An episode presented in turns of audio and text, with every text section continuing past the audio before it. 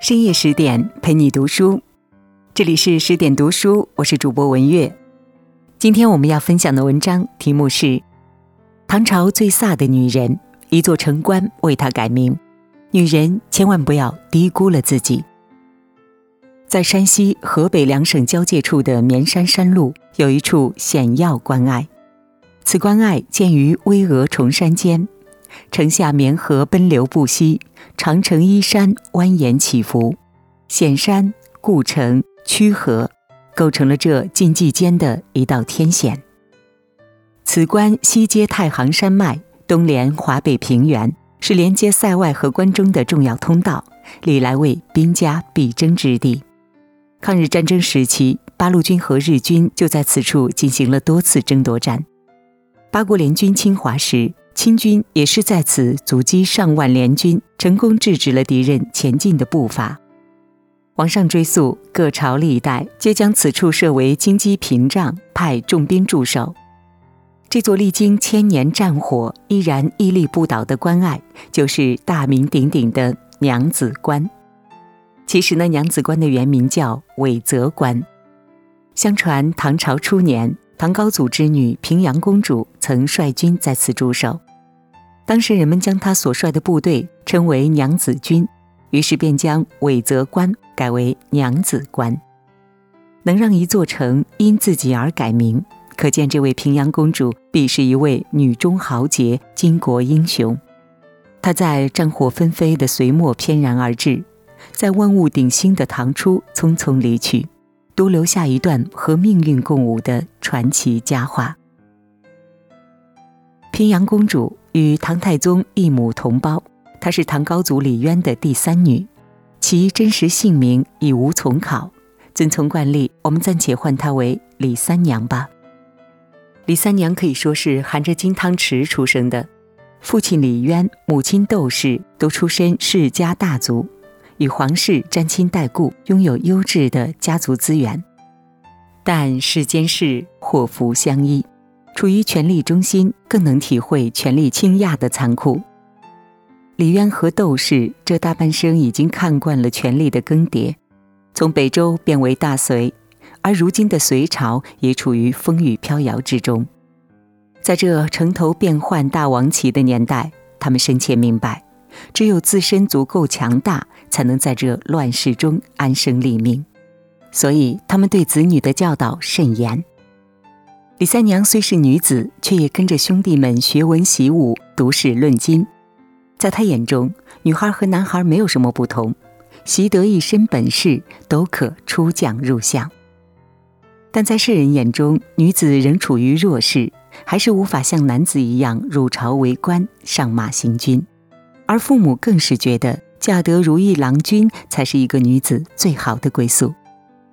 柴家儿郎柴少武艺不凡，自少年起侠义之名就已响彻关中，而且出身将门，又有官职傍身。如此良婿，李渊早早相中。等李三娘到了适合的年龄，便一力促成了这门婚事。夫妻俩学识相当，志趣相投。婚后在长安相守度日，其乐融融。可这样太平安乐的日子，注定不会长久了。隋朝末年，隋炀帝荒淫残暴，连年征战，致使民不聊生，各地豪强纷纷揭竿而起，自立为王。当时民间传言，李姓将取杨姓而代之，这使隋炀帝对李渊颇有猜忌，将其一贬再贬。最后只得离开长安，去太原任个闲差。可做了闲差，仍然被怀疑有谋反之心。既然如此，那我只好真的反了。公元六一七年，李渊于太原起兵。在起兵前，他派密使偷偷给还在长安的子女传信：“你爹要反了，能跑的赶紧跑，能帮忙的就赶紧来帮忙。”有人说，人类的恐惧来源于对未知的无法把握。大乱将起，成败难料，很多人都犹豫了，这其中也包括李氏一族的亲信。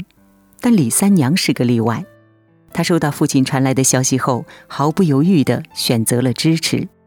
他的眼中毫无寻常女子的慌乱，有的只是坚定、狂热和希望。既然起兵之事已成定局，那他现在能做的便是在保全自身的前提下，给予父亲最大的帮助。于是夫妻两个商议后决定，柴少即刻动身，快马加鞭赶往太原，协助父亲起兵。李三娘则暂时留在长安，麻痹敌人，待时机成熟，再找机会脱险。君子藏器于身，待时而动。李三娘的学识、胆魄不亚于任何男子，只待时机合适，便要一飞冲天。柴少走后，李三娘开始思考对策。她将目光对准了长安附近的户县。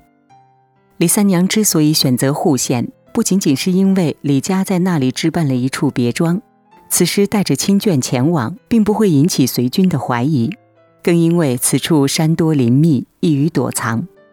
山中藏匿着多股山贼势力，若能将这些人聚集到一起，将形成一股强大的军事力量，可助父亲成就大业。来到户县别庄后，明面上李三娘悠闲自在地过着小日子。暗地里却偷偷变卖家财，一边收买山中亡命之徒，加强家中护卫，一边打探山贼消息，以谋求合作。擒贼先擒王。此时山中势力最大的是胡商和潘仁，已经以自身财力聚集了万人归附。一个此前毫无名望、现今无兵无将的女人，拿什么和他们合作呢？好在此时，李渊义旗高举，已一路向长安攻来。李三娘一面以李渊之威势对其施压，一面晓之以理，诱之以利。占山为王终不是长久之计，依附更强大的力量，才能发展壮大自身，荣华富贵指日可待。凭借着李渊的声望，何潘仁最终答应合作。可想要何潘仁心悦诚服，还需要拿出点真本事。于是，李三娘决定露一手，带人攻打户县。面对着奸臣顽敌，李三娘镇定自若，胸有成竹地将攻城号令一一发布，最后一举攻下了户县城关。这次战役尽显李三娘的胆识谋略，这下子那些贼人彻底服气了，他们决定死心塌地地跟随李三娘。李三娘的名声也因这一仗传了出去。附近的一些零散武装纷纷前来投奔，带领着新组成的军队，李三娘势如破竹，接连拿下户县周边各地。但群贼组成的队伍难免有些匪气，每次进城后总想着抢些财物。李三娘自然知道这一情况，于是一进城便颁布军令：凡侵扰百姓、抢夺百姓财产者，军法处置；品行恶劣者，格杀无论。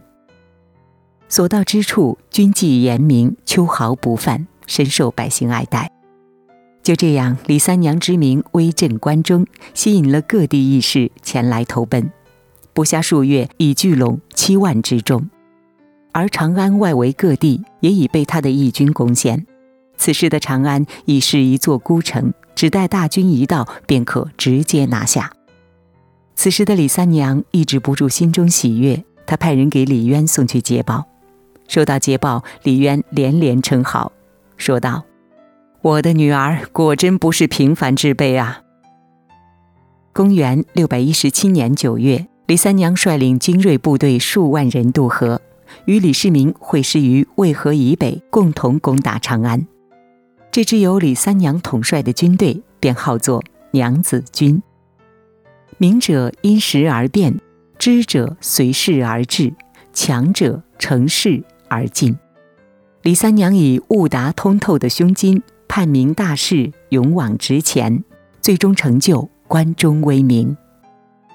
公元六百一十八年，李渊在长安称帝，建立唐朝。建国之后，论功行赏，由于李三娘建国有功，所以赏赐优渥，不仅被封为平阳公主，赏赐也异于他主。此后，平阳公主的事迹在史书中再无记载。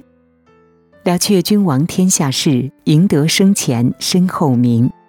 也许这便是平阳公主心中所求，在刀光剑影中出生入死的走过一遭，已不枉此生所学。至于其他，反而变得无足轻重了。公元六百二十三年，平阳公主与世长辞，白发人送黑发人，是世间莫大的悲哀。怀着悲痛，唐高祖李渊欲以军礼、军乐给战功赫赫的平阳公主送行。李渊在朝议上昭告此事，但太常却提出反对意见，认为此事与礼不合。李渊端坐高堂，据理力争，悲切说道。寡人起兵时，公主于丝竹及七万人马亲自率兵响应，为平定叛乱立下汗马功劳。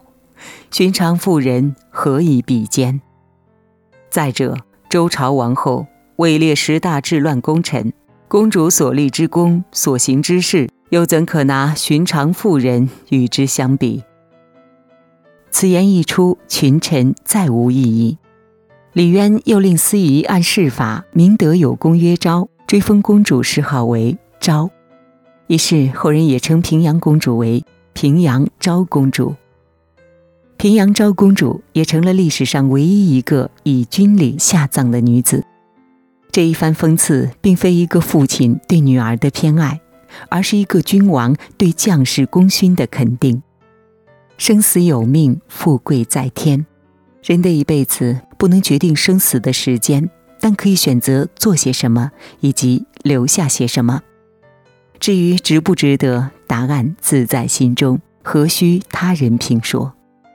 平阳昭公主的一生无愧于心，虽然短暂，却绚丽璀璨。